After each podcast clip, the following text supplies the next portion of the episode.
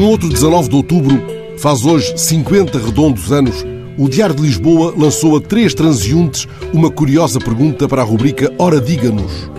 Usa espelho de bolso?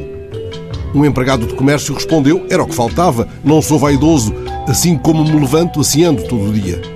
Um funcionário público respondeu que sim, porque um homem deve andar sempre bem arranjado, sempre bem penteado.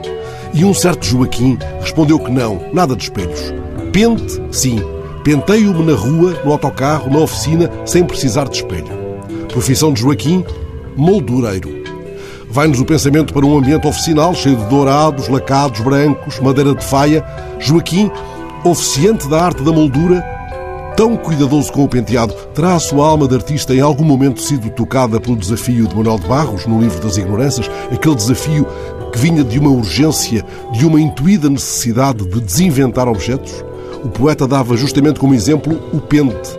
É preciso dar ao pente funções de não pentear, até que ele fique à disposição de ser uma begónia ou uma gravanha.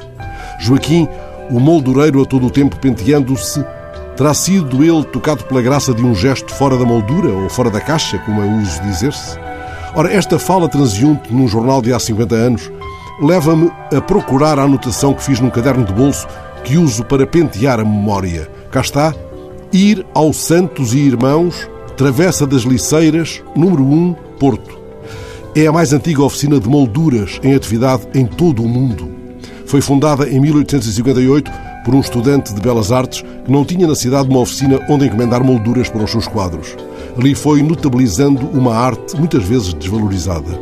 A Santos Irmãos chegou até a criar molduras a partir de modelos concebidos por artistas tão prestigiados como António Carneiro, Fernando Lanhas ou Henrique Medina.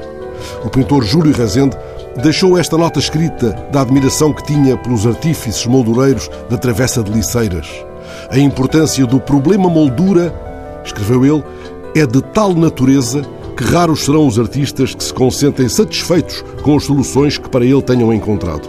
Esses espíritos insatisfeitos e requintados encontram nesta casa o que de melhor há no país. Ora, quando voltar ao Porto, almoço no Antunes e deixo a Rua do Bom Jardim. A montra desta notável casa de molduras, dourados e restauros é já um espelho das maravilhas que há lá dentro. Mas tentarei que o microfone se transforme em begónia ou em máquina de despentear palavras que ainda não tenho idioma.